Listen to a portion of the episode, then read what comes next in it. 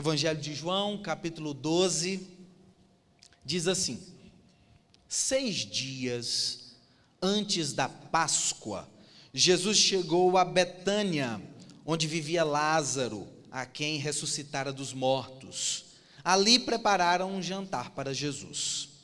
Marta servia, enquanto Lázaro estava à mesa com ele.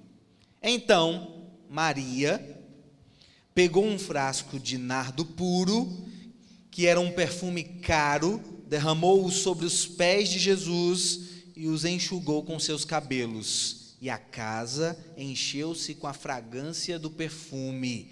Mas um dos seus discípulos, Judas Iscariotes, que mais tarde o trairia, fez uma objeção. Por que este perfume não foi vendido e o dinheiro dado aos pobres? Seriam 300 denários. Ele não falou isso por se interessar pelos pobres, mas porque era ladrão, sendo responsável pela bolsa de dinheiro, costumava tirar o que nela era colocado.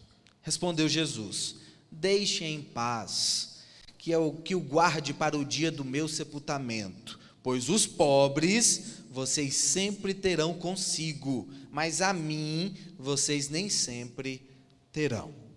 Senhor nosso Deus e Pai, Fala com a gente diante da tua palavra exposta, que nós possamos ser alcançados, flechados pela tua palavra, que o teu espírito tenha liberdade e que nós sejamos abençoados por ti, em nome de Jesus. Amém.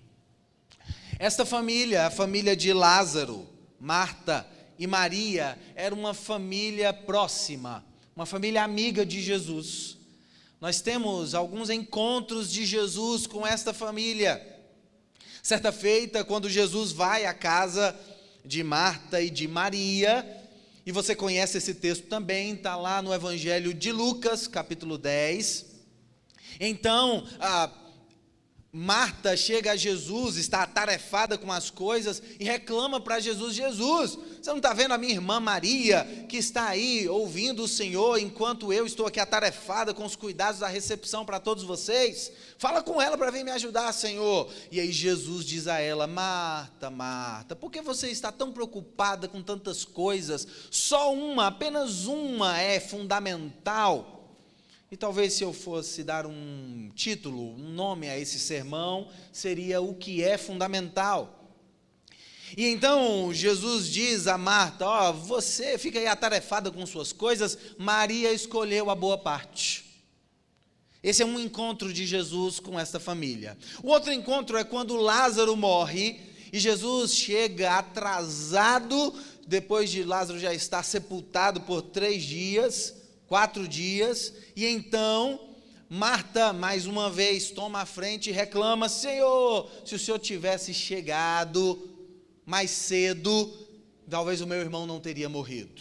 E agora, aqui no Evangelho de João, Jesus está chegando na sua caravana com os seus discípulos, ele já está prestes a ser crucificado, ele chega em Jerusalém. O próximo passo, depois aqui do capítulo 12, nós já temos, a partir do verso 12, nós já temos a entrada triunfal de Jesus em Jerusalém, quando ele é aclamado como rei dos judeus. E em Jerusalém ele é recepcionado com folhas de palmeiras e as pessoas gritando, dizendo: Hosana ao quem vem em nome do Senhor, salve o rei dos judeus. E agora Jesus está mais uma vez com esta família, porque a cidade ou o povoado de Betânia é muito próximo de Jerusalém. E Jesus, antes de entrar em Jerusalém, está passando por Betânia. É como se Jesus estivesse, eu vou para o meu sofrimento. Mas antes eu quero estar com as pessoas que eu amo, que eu gosto, que são os meus amigos Lázaro, Marta e Maria. Eu estou indo sofrer a minha dor última e maior mas antes eu quero o afago e o aconchego da amizade. Jesus sabe o que vai enfrentar em Jerusalém e por isso passa por Betânia como uma preparação emocional, uma preparação espiritual, como quem diz: eu preciso recarregar as minhas baterias. Eu preciso me preparar para, para o que eu vou enfrentar e viver em Jerusalém. Eu preciso estar perto, próximo de pessoas que eu sei que me ama, que me quer bem. Aí Jesus então passa na cidade de Betânia e nós temos aqui mais esse encontro de Jesus com Lázaro, Marta e Maria. O texto diz que Jesus é convidado a, a jantar na casa de Lázaro, a quem ele havia ressuscitado. Jesus já tinha ressuscitado Lázaro. E agora Jesus está com a sua caravana, com os seus discípulos na casa de, de Lázaro, Marta e Maria. E o texto vai dizer, uh, depois, se você seguir a leitura, que agora os líderes religiosos já estão tramando a morte de Jesus. Porque agora, nesse instante, nós temos um combo, uma bomba para a religião de Israel. Porque estão juntos Jesus e Lázaro.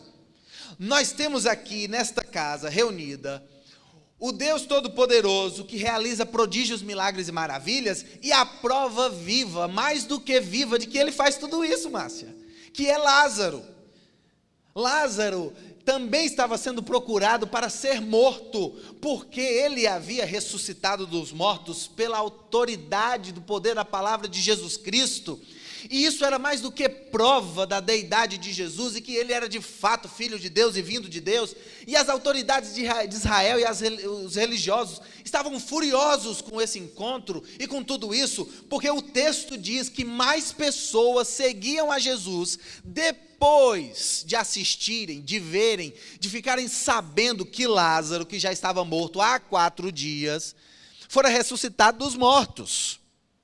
Então, esse jantar é um jantar bombástico para os religiosos. Esse é um jantar deveras indigesto para os religiosos. Porque eles estavam tendo que lidar ali com Jesus e também com a prova do seu crime, que é a ressurreição de Lázaro. Mas eu quero chamar a sua atenção para uma composição que está sendo desenhada aqui neste neste jantar. Observe comigo este verso 2 que é maravilhoso. Ali prepararam um jantar para Jesus. Marta fazia o quê? Pode falar, em nome de Jesus. Amém. Oh, louvado seja Deus. Enquanto Lázaro estava à mesa com ele. E Maria fez o quê? Pegou um frasco de nardo puro, que era um perfume caro, e derramou sobre os pés de Jesus e os enxugou com seus cabelos. Isso é maravilhoso, irmãos. Essa composição familiar, mas que eu também quero chamar de ministerial, uma composição de vida, uma disposição de vida, ela parece comunicar algumas coisas para nós. Observe que Marta, Maria e Lázaro eram irmãos. Essa é uma, a, a, única informação que nós temos. Nós não sabemos se Lázaro era casado, não há informação se Maria e Marta eram casados. Provavelmente não, moravam os três na mesma casa. E eles prepararam um jantar para Jesus, um jantar que antecedia o seu sofrimento. E a composição dessa cena fala muito e talvez comunique algumas coisas para nós. O texto diz que Marta, como sempre, não é segredo nenhum, Marta estava servindo, Marta estava atarefada, Marta estava aplicando implicada nas, nas, uh, nas tratativas do jantar. Marta estava empenhada para fazer a coisa acontecer. Marta era uma serva por essência. Marta era, uh, era ligeira. Marta sabia fazer as coisas. Marta não esperava. Marta era proativa. Marta planejava. Talvez sabia dar ordens. E Marta dizia: faz, Você faz isso, carrega essa coisa para cá, empurra essa mesa para lá. Vamos dar mais espaço. Vai chegar os discípulos. Jesus, ele senta logo aqui. A gente, você pode colocar a galinha no fogo, você prepara os legumes e a gente vai montando a festa. E Marta é essa grande maestrina que vai orquestrando tudo isso.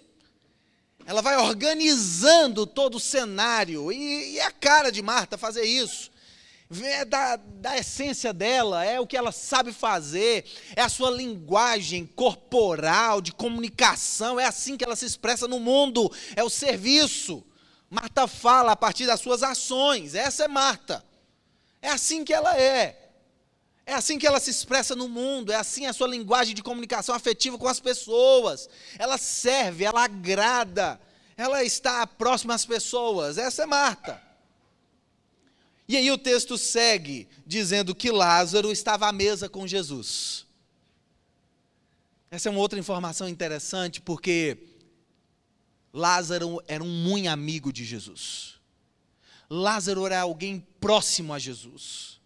Lázaro sentava à mesa com Jesus e muito provavelmente Lázaro era um amigo de confidências de Jesus. O texto diz que quando Lázaro morreu, Jesus chora. Jesus sente. O texto chama Lázaro de amigo de Jesus, porque eles tinham uma relação próxima. Jesus e Lázaro tinham essa relação que para Jesus era um, um oásis, um bálsamo diante das outras relações que às vezes para Jesus eram relações utilitaristas. As pessoas chegavam para Jesus sempre querendo alguma coisa. As pessoas se aproximavam de Jesus procurando receber dele alguma coisa. Os discípulos de Jesus também tinham interesses próprios. Por vezes, Jesus estava tendo que, que lidar com as relações com seus discípulos, porque eles estavam reclamando: mestre, quem mesmo vai ser o, o, o, o segundo imediato aí, quando o senhor instalar o seu reino? Quem é que vai estar assim do seu lado? Quem vai ser seu braço direito? É, é quando o senhor ascender ao teu trono, permita-me que eu me assente à tua direita e o meu irmão à tua esquerda. Senhor, quem é o grande, quem é o maioral aqui? Nesta, nesse mesmo jantar, Jesus está cercado por Judas, que é um hipócrita, que está falando dos pobres, dos necessitados, mas o que ele queria mesmo era afanar a bolsa de recursos. O que ele queria mesmo é que o dinheiro vendido daquele, daquele frasco de nardo fosse para o bolso dele. Jesus tinha os seus discípulos, os discípulos eram amigos de Jesus, mas também eram relações complicadas.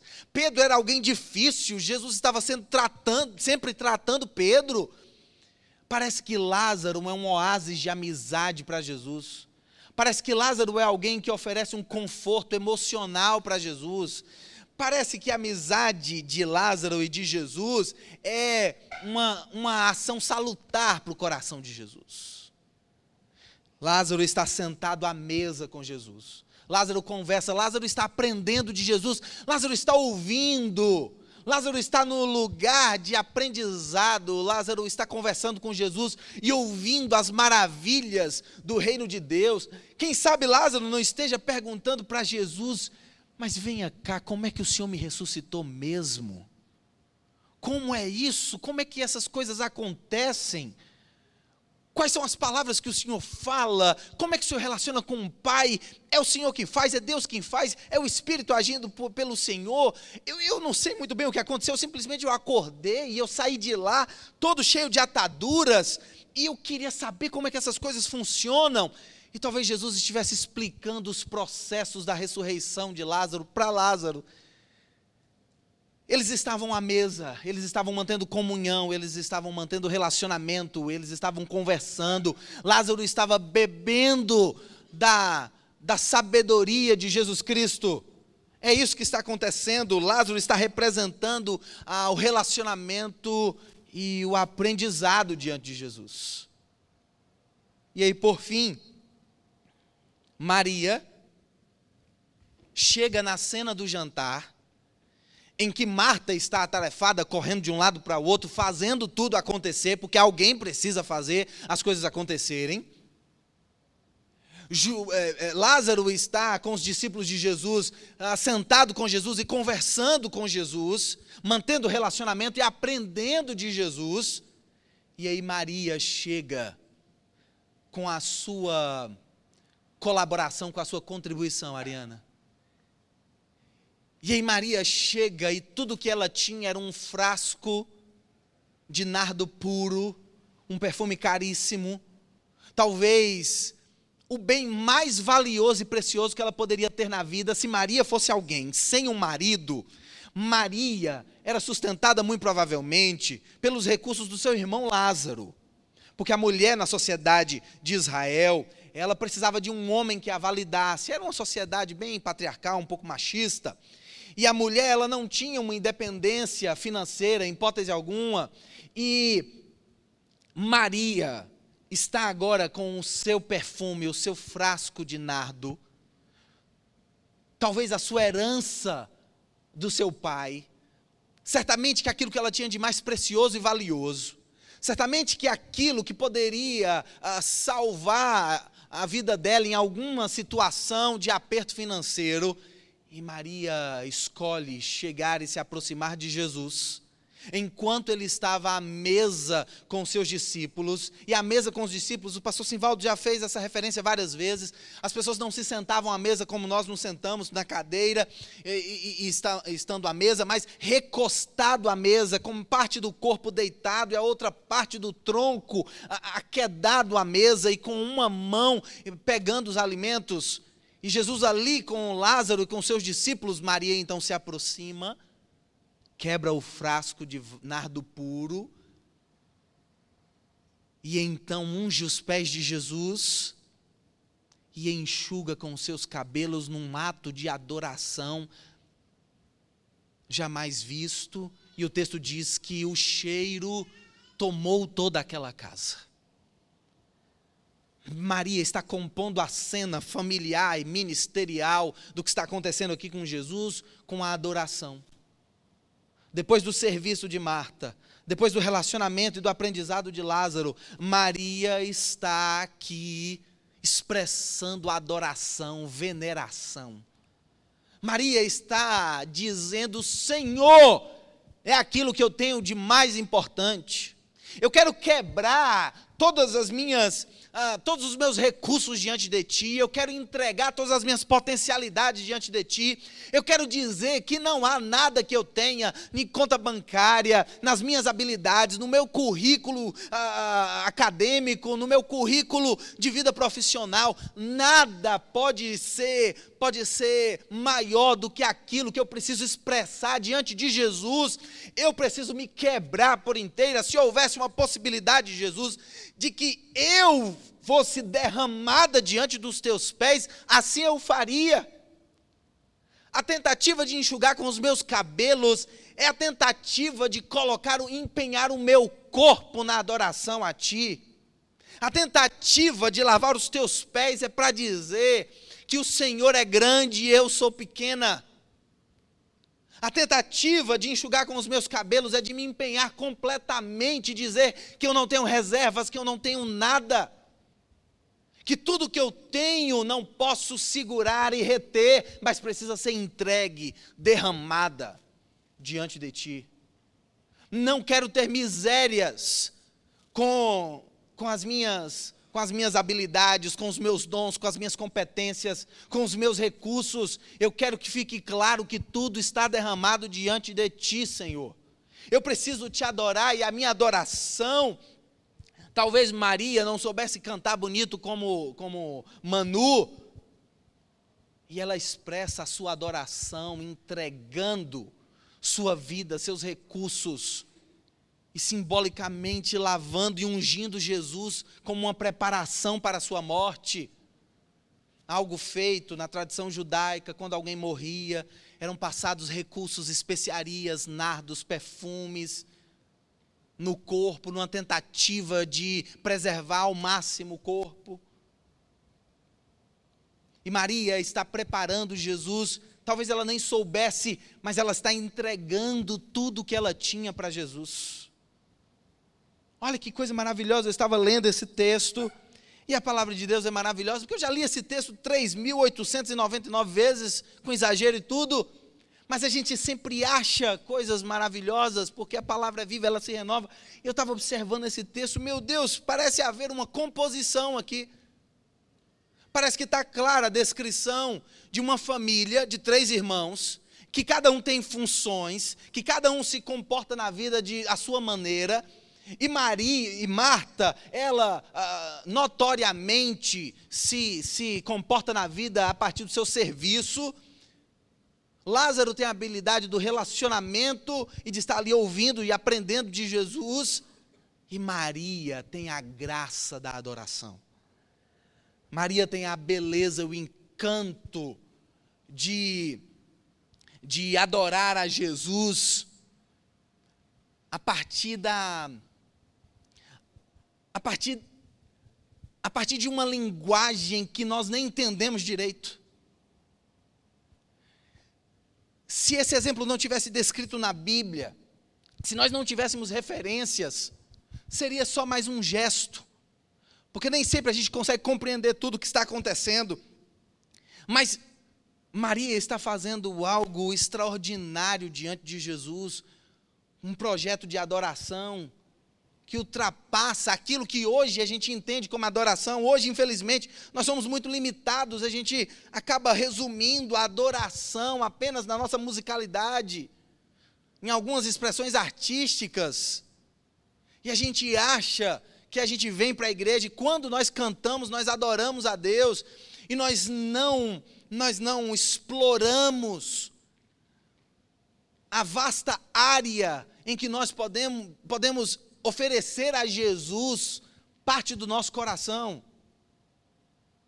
A gente não explora como Maria a possibilidade de adorar a Jesus com seus recursos, com as suas habilidades, com seus sentimentos, o texto não registra nenhuma palavra de Maria. A gente não sabe se ela estava ali derramando o perfume e, falando palavras de carinho, de amor a Jesus. A gente não sabe, mas talvez as palavras naquele momento fossem, inclusive, desnecessárias, porque Jesus é um exímio leitor de corações.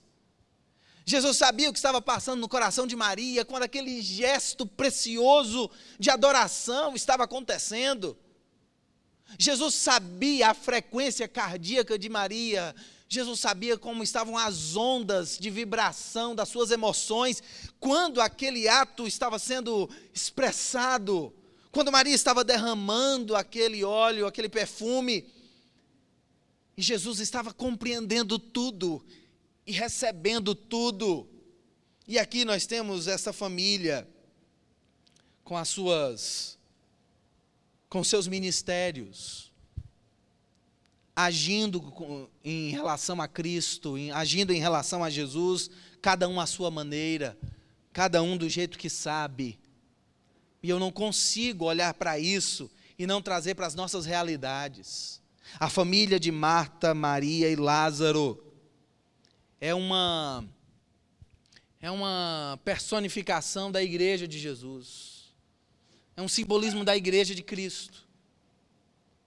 A igreja de Jesus é a família de Marta, Maria e Lázaro, onde alguns servem e precisam fazer as coisas acontecerem, estão correndo de um lado para o outro. Alguns se identificam com isso.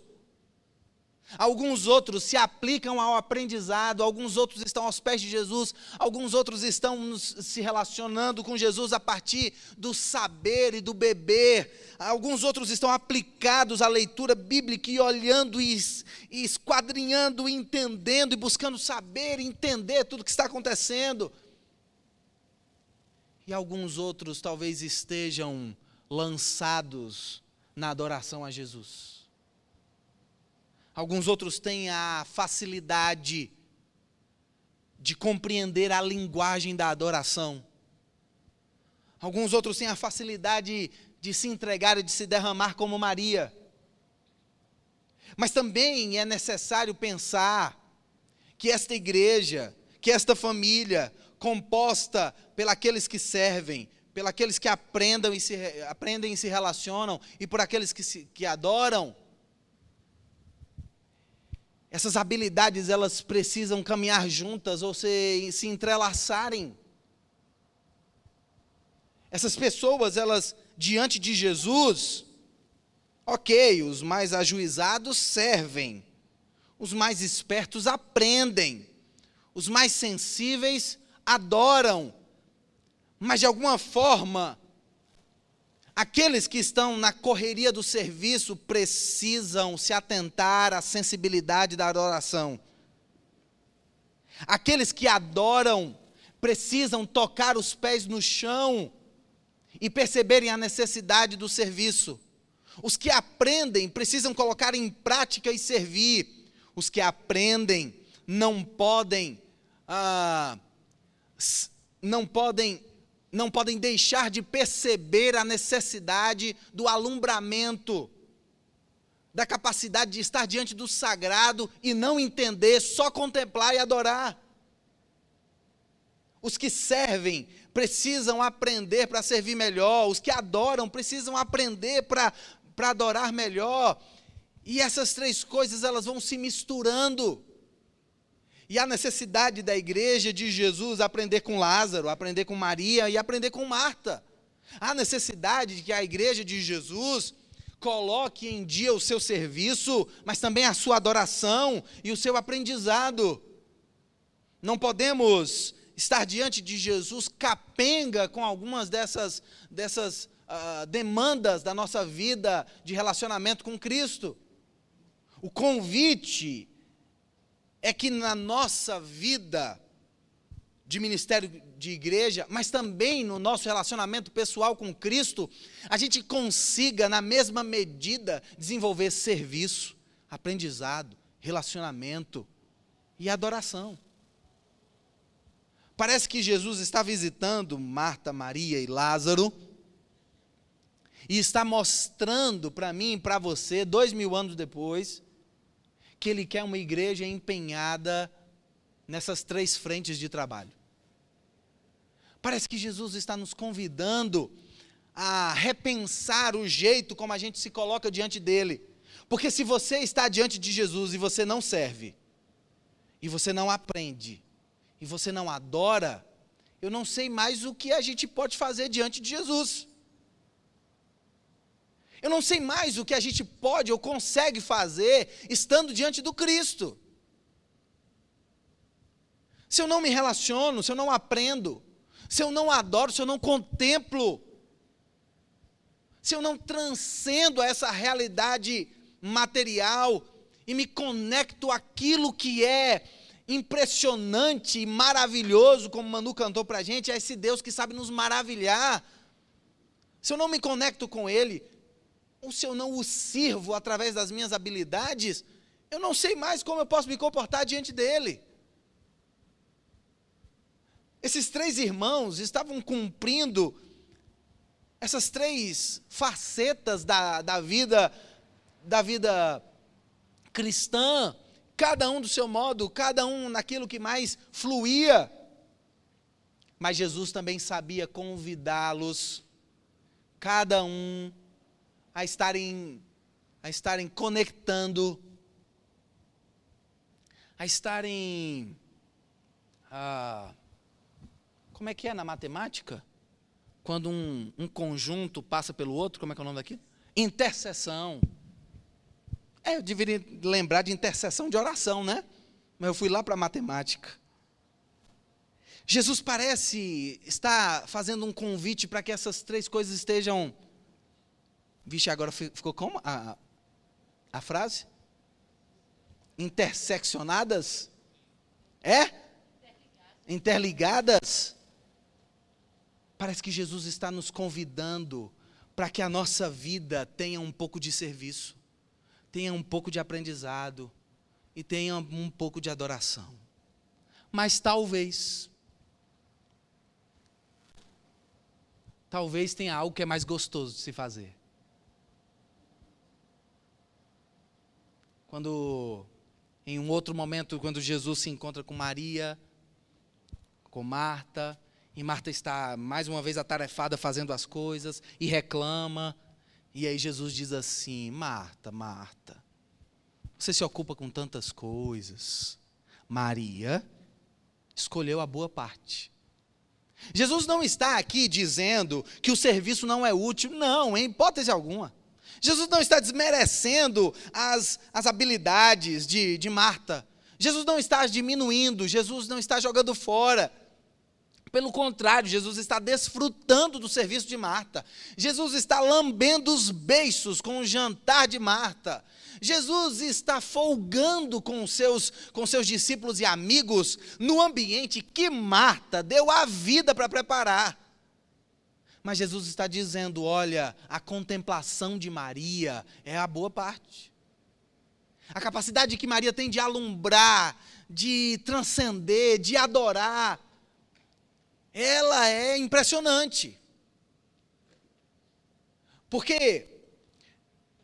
Porque Deus não é um, um inspetor das nossas ações de serviço. Nós acabamos de fazer o nosso Natal. Quem estava participando do nosso Natal? Com. Vixe, pouca gente aqui? Quem estava participando do Natal? Ah, tá. Ah, com mais. Nós fizemos um Natal agora, no dia 19, foi isso? Para, para estrangeiros, migrantes, refugiados, pessoas que estão na nossa sociedade, padecem as suas necessidades, estão fora dos seus, dos seus países, das suas zonas de conforto, das, longe de, das suas famílias, da sua cultura. E nós quisemos falar do Natal para essas pessoas e tentar fazê-las nascer dentro de nós. Alguns estão aqui com a camisa Nascidos dentro de nós do nosso Natal. E foi, e foi uma noite linda. E o jantar estava maravilhoso, o louvor cantou lindamente, teve peça de teatro, teve presente entregues a eles. Foi uma noite memorável. Mas não dá para pensar e dizer que Jesus estava inspecionando aquilo que a gente fazia. Jesus achou bonito. Cadê Álvaro? Jesus achou bonita a peça, Álvaro. Mas se tivesse erros, ele não ia estar anotando. Se o louvor desafinasse, ele não ia estar anotando. Se o jantar não estivesse com aquele tempero maravilhoso, ele não ia estar anotando. Jesus estava percebendo os nossos corações enquanto nós estávamos fazendo tudo isso. Jesus estava olhando para dentro de você e procurando entender se você estava de fato fazendo aquelas pessoas nascerem dentro de você.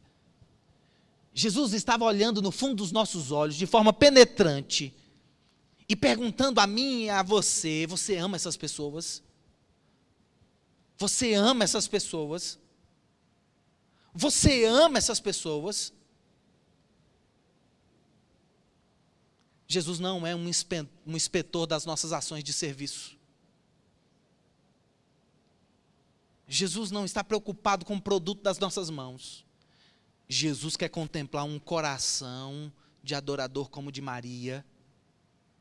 Jesus quer perceber quais são os sentimentos que perpassam o nosso coração quando nós fazemos aquilo que a gente diz estar fazendo para Deus. Ele está observando quando você toca o teclado, quando você toca as cordas do violão, quando você arruma as cadeiras, quando você serve no staff, na cantina, quando você serve na comunicação, Ele está observando o brilho dos seus olhos para perceber se aquilo você faz de forma vibrante, conectada com Ele, porque se tem uma coisa fundamental é que Jesus quer perceber em nós a adoração genuína, entrega verdadeira, nardo que toma a casa o texto não diz que o cheiro daquela comida tomou a casa. O, cheiro, o texto diz que o cheiro do perfume da adoração de Maria tomou toda a casa. Não se trata de colocar uh, essas atividades numa escala de mais importante, de menos, o que, quem é melhor, quem é melhor na igreja, quem faz mais. Não, não, não, não, não, não, não. Se trata apenas da capacidade que Maria teve de ir mais além, de atravessar uma barreira que de vez em quando a gente não atravessa, que é a barreira do nosso mundo físico e da contemplação daquele que está para além, daquele que é maior, daquele que nos alumbra, deslumbra e maravilha, daquele que nos impressiona com a sua presença daquele que, de, que quando eu estou diante dele, nada que eu tenho nas mãos permanece nas minhas mãos, mas precisa ser entregue diante dele. Jesus está indo na casa de Marta, Maria e Lázaro para comer o jantar que Marta faz com todo carinho, para conversar com Lázaro e ensiná-lo mas ele vai especialmente para ser honrado, adorado, louvado, bendito pelas expressões que Maria consegue fazer. Se tem alguma coisa fundamental aqui, é o que Maria consegue fazer. O texto segue, eu já estou acabando. E aí, entra Judas, no versículo 4, mais um dos seus discípulos, Judas Iscariotes, que mais tarde iria traí-lo, fez uma objeção: por que esse perfume não foi vendido e o dinheiro dado aos pobres? Seriam 300 denários. Verso 6. Ele não falou isso por se interessar pelos pobres, mas porque era ladrão, sendo responsável pela bolsa de dinheiro, costumava tirar o que nela, nela era colocado. Jesus respondeu: Deixe-a em paz, deixe Maria em paz. Ela está fazendo isso para o dia do meu sepultamento. Pois os pobres vocês sempre terão consigo. Jesus não está diminuindo a ação de cuidado com os pobres. Como algumas pessoas de vez em quando podem pensar. Jesus, mais uma vez, ele não está desprezando um serviço. Pelo contrário, ele está nos responsabilizando ainda mais. Ele está dizendo: os pobres vocês sempre terão consigo. Vocês sempre terão os pobres perto de vocês. Vocês sempre terão a oportunidade de fazer alguma coisa por eles. Jesus não está dizendo, olha só, Jesus não está dizendo, pobre vai sempre existir. Não é uma afirmativa solta, não é uma constatação histórica. Jesus está dizendo: vocês sempre terão os pobres com vocês, diante de vocês, perto de vocês. Vocês sempre os terão para realizarem aquilo que eu mandei vocês fazerem. Jesus está nos responsabilizando. Vai ter, vai ter oportunidade. E vocês vão usar essa oportunidade, vocês precisam usar essa oportunidade mas eu só estou com vocês por um pouco de tempo. Isso que Maria fez só é possível enquanto eu estiver aqui com vocês. Quem derramou seu perfume, derramou. Quem não derramou, não derrama mais. É o que Jesus está dizendo. Quem entregou tudo que tinha, entrega. Quem não entregou naqueles moldes que Maria fez, não entrega mais. Quem conseguiu aproveitar a presença de Jesus para adorá-lo aproveitou naqueles moldes. Quem não aproveitou, não aproveita mais. Os religiosos, diante de Jesus, queriam prendê-lo e matá-lo. A multidão, diante de Jesus, queria sugar dele tudo que ele tinha, milagre. Os discípulos queriam saber quem vai ser o maior, quem vai herdar os espólios. Só Maria percebeu que aquela era a chance de quebrar o nardo puro aos pés de Jesus e adorá-lo. Só Maria percebeu isso. Então, se é para fazer alguma coisa, para tudo que está fazendo e faz para adorar a Jesus. Só Maria percebeu que aquela era a janela de oportunidade. Cavalo selado que passa e não passa mais. Só Maria percebeu que era naquele momento ou não teria mais oportunidade, porque Jesus entraria em Jerusalém, seria aclamado pelas pessoas. A semana da crucificação de Jesus é uma loucura, é uma agenda cheia de coisas. E Maria sabia que se ela não fizesse aquilo naquele momento, seis dias antes da Páscoa, ela não teria mais oportunidade ou a gente adora Jesus com a sensação de que essa é a última oportunidade que nós temos para fazê-lo, ou então talvez nós não estamos entregando tudo. Maria sabia que aquela era a chance. Maria sabia que era a hora de entregar tudo. Maria estava guardando aquele perfume o tempo todo. Ela já era amiga de Jesus há muito tempo e não tinha feito isso ainda. E ela teve a sensibilidade: é o momento. Não posso deixar passar. Ah, se nós tivéssemos essa sensibilidade de Maria, hein? Ah, se nós cantássemos como se fosse a última oportunidade de cantar. Ah, se nós orássemos como se fosse a nossa última oração. Ah, se nós disséssemos palavras de louvor e de adoração a Ele, como se fosse a última oportunidade de pronunciar alguma coisa. É isso que Jesus está dizendo. É isso que ele está nos convidando, para o fundamental. Ele está nos convidando para aquilo que realmente importa. Ele está convidando o meu coração e o seu para uma entrega profunda e total como a de Maria. Ele está nos convidando a cantar, derrama o meu louvor sobre ti, e que isso extrapole as barreiras das palavras. Que seja um grito gutural, um grito, um gemido da nossa alma, uma expressão completa, toda inteira daquilo que somos, do que temos, para louvar e adorar a Jesus Cristo. Parece que é esse o convite que ele está fazendo para mim e para você. Eu queria convidar o pessoal do louvor para a gente cantar essa canção de novo. Quem sabe a gente tenha a oportunidade de adorar, de bendizer, de expressar, de falar o quanto Ele é precioso para nós. O quanto Ele significa nas nossas vidas. Dificilmente você tem aí consigo um frasco de perfume raro. Você pode ter um perfume de marca na sua bolsa. As mulheres não têm aqueles frasquinhos pequenos nas bolsas? Hã? mas dificilmente você vai ter um perfume precioso como o de Maria. E não tendo o perfume precioso de Maria, o que, que a gente tem? O que, que a gente derrama diante dele? O que, que a gente entrega diante dele? Como é que a gente canta diante dele? Como é, o que, que a gente fala diante dele? O que, que a gente sente diante dele? Como é que a gente adora ante a ele? Como é que a gente expressa?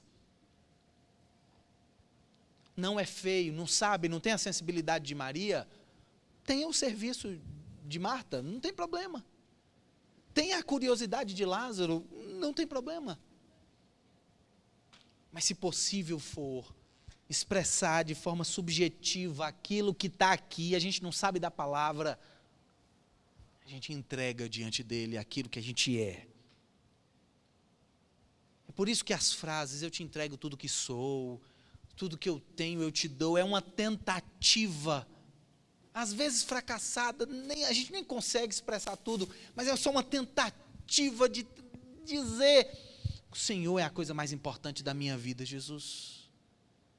Eu estou começando o ano de 2024 e eu preciso dizer que o Senhor tem que ser prioridade na minha vida. Eu preciso dizer que o Senhor é fundamental na minha rotina. Eu preciso gritar que o Senhor é aquilo que eu tenho de mais precioso. Se eu tivesse.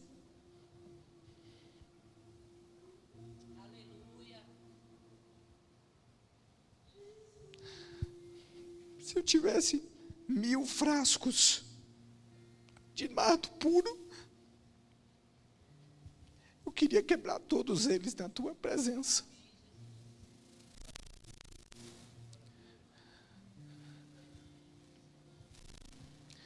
Se eu tivesse um último fôlego de vida, eu queria dedicá-lo ao Senhor.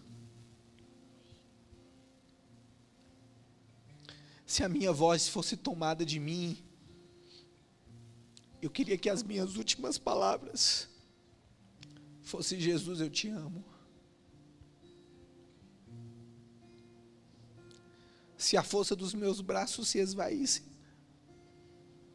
Eu queria que o último gesto fosse um serviço ao outro, porque eu sei que isso seria adoração a Ti.